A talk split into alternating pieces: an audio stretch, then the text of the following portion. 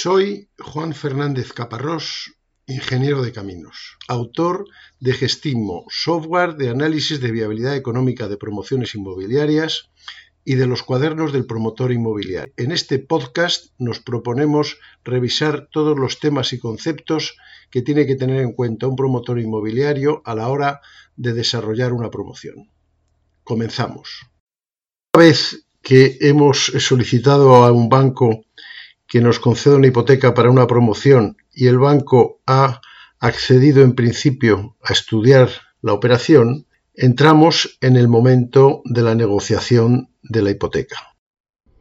Ahí es cuando hay que empezar a, pelear, si se puede, tipo, Euribor más uno, oye, dámelo fijo, no, fijo no se puede poner, Euribor más 0,75, a 25 años, no a 35, tres años de carencia, no cuatro, oye, pues no me cobres... Eh, disposiciones anticipadas, eh, o sea, comisiones por disposición, en fin, lo que sea, ahí es cuando hay que negociar.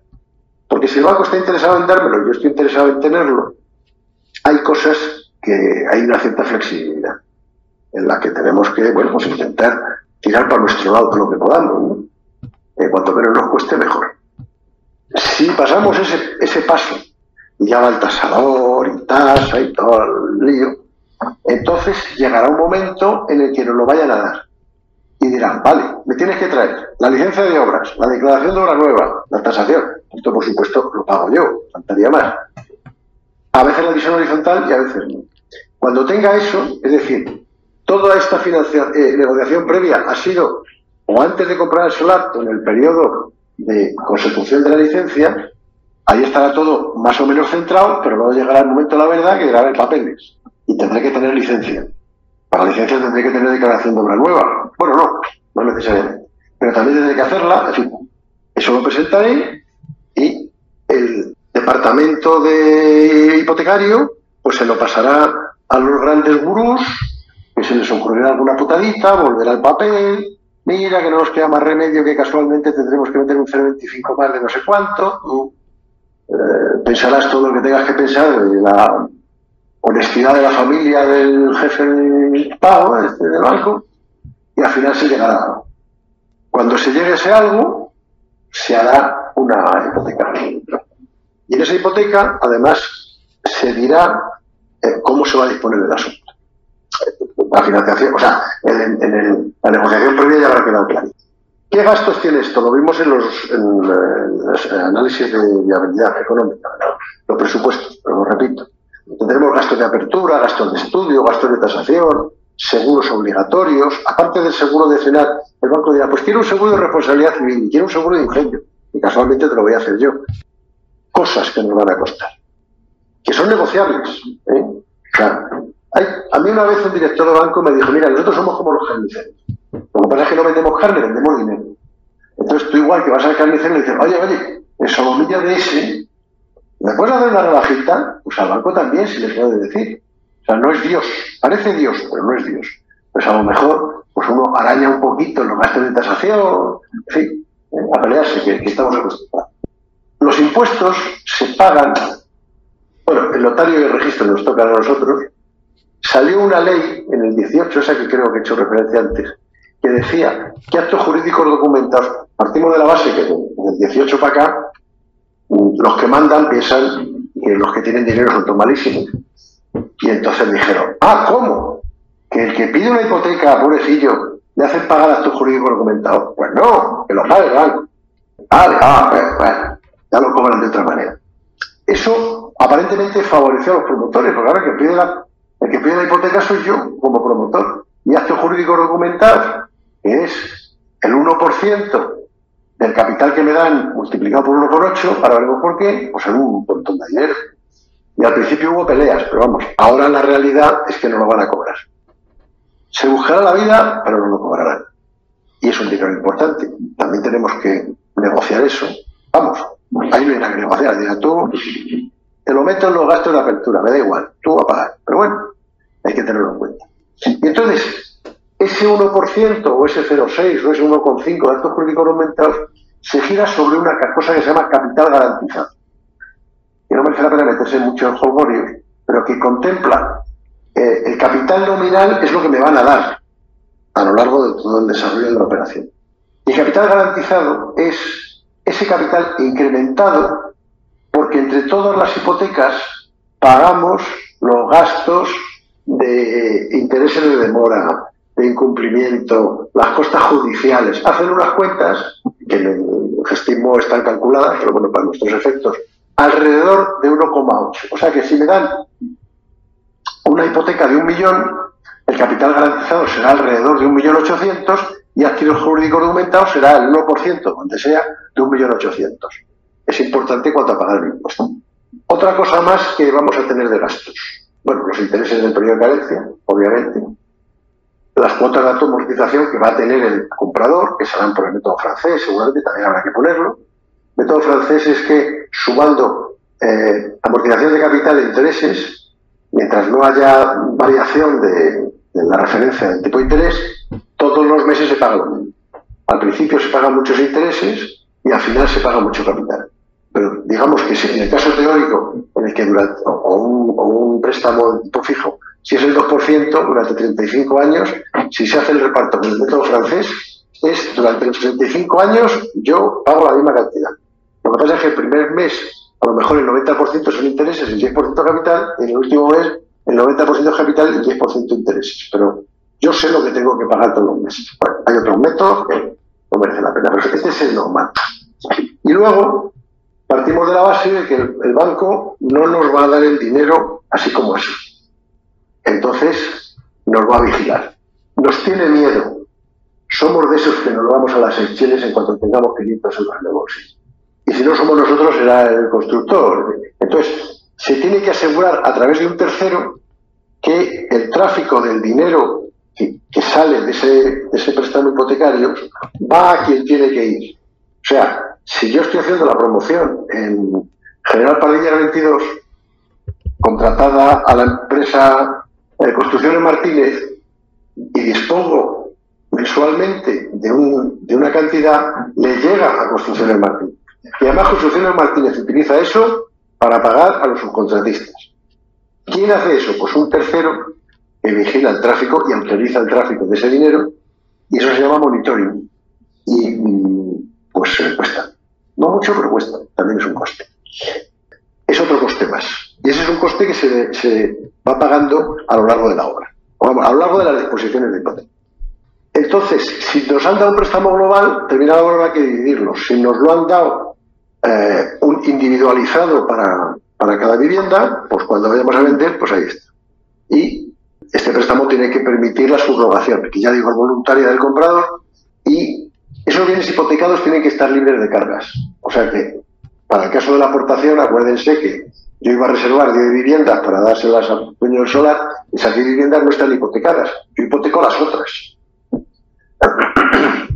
y puede ocurrir que normalmente yo no voy a querer amortizar nunca previamente. Pero si hay alguna cosa que me la voy a quedar para poner al alquiler, pues a lo mejor sí me interesa amortizar las, los locales comerciales. Bueno, eso también se puede poner. Esa es una parte de fácil negociación. Porque si yo sé lo que quiero hacer al final, que es quedarme con unos locales comerciales para luego alquilarlos, pues puedo dejar, bueno, proponer en la escritura para que me lo pongan, que se prevén amortizaciones anticipadas sin costo. Entonces, pues mira, me viene, me viene mejor. Si quiero hacerlo eso. Bueno, em, ya hemos hablado de que el comprador se subroga, que hay un plazo de carencia, que un tipo de interés es variable, pues será probablemente el Euribor, que es el, a lo que se prestan los bancos de la Unión Europea entre sí, más una prima. Cuando te dicen Euribor más 0,75, pues es lo que esté contando el Euribor mm, cada año. O sea, si este, este préstamo se renueva todos los marzos. Bueno, pues cuando llegue marzo estará puesto que se buscará el Euribor del mes anterior, que eso estará escrito. Y dirá, bueno, pues el Euribor del mes anterior era el 2,7. Pues como yo he suscrito a Euribor más 0,75, pues 2,7 más 0,75, 3,45 todo este próximo año te estoy cobrando intereses a 3,45, etcétera. Entonces, em, a mí no me dan el total del préstamo hipotecario. El banco me va a dar lo justito para que yo viva, o sea, para que haga el edificio. Entonces, se va a reservar una cantidad para la entrega.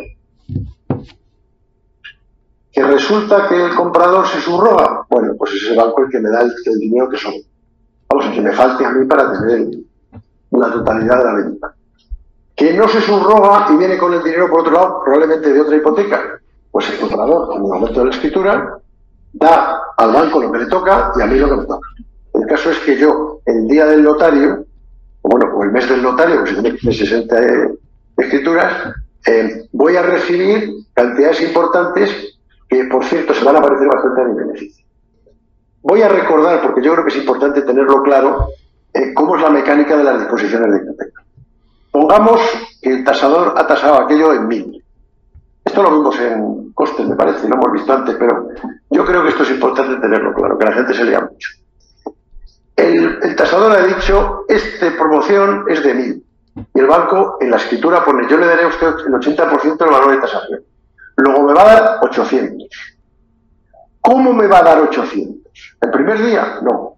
Me lo va a dar una parte de esos 800 en proporción a la obra, al desarrollo de la obra. Entonces, todos los meses, cuando se haya hecho la certificación del mes y la haya aprobado el arquitecto y tenga todas las bendiciones, yo se la pasaré al banco y le diré, el 2,35% de obra ejecutada este mes, pues dame el 2,35% de la parte que me vas a dar. ¿De 800? No. El banco también en la hipoteca dice, yo le daré a usted antes, hace unos años, decía, el 70% de lo concedido. O sea, el, 70% del 80%.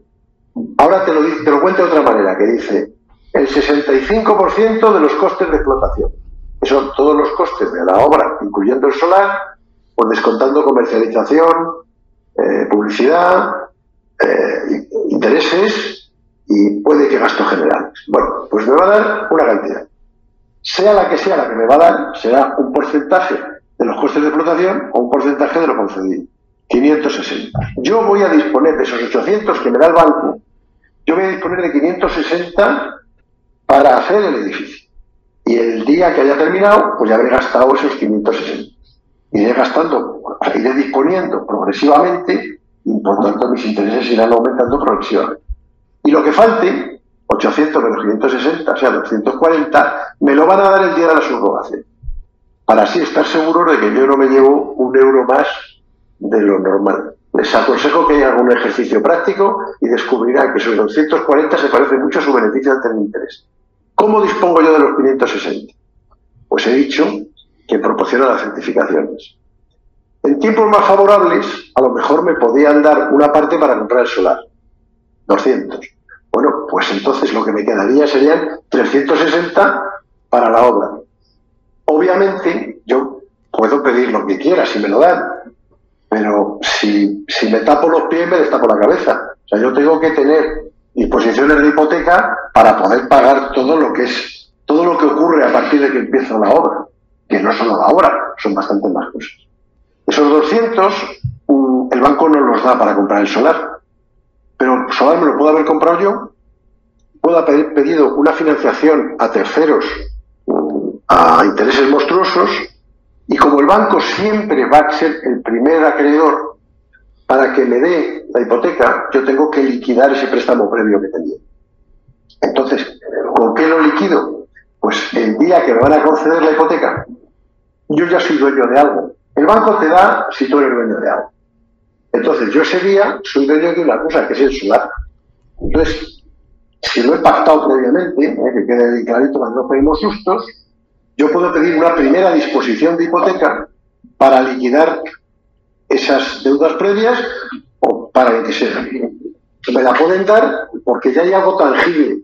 Si yo no pago, ya hay algo tangible, que es el solar, aunque no haya un Pues es posible que pueda hacer este reparto de 100, 460, 150, 410, en fin, como corresponda. Lo que me tengo que tener claro es que siempre tengo que, pudiendo hacer el reparto que me dejen, eh, me deje el Excel, pues siempre tengo que tener disposiciones de hipoteca para hacer el edificio, porque si no, me haciendo un poco el tonto.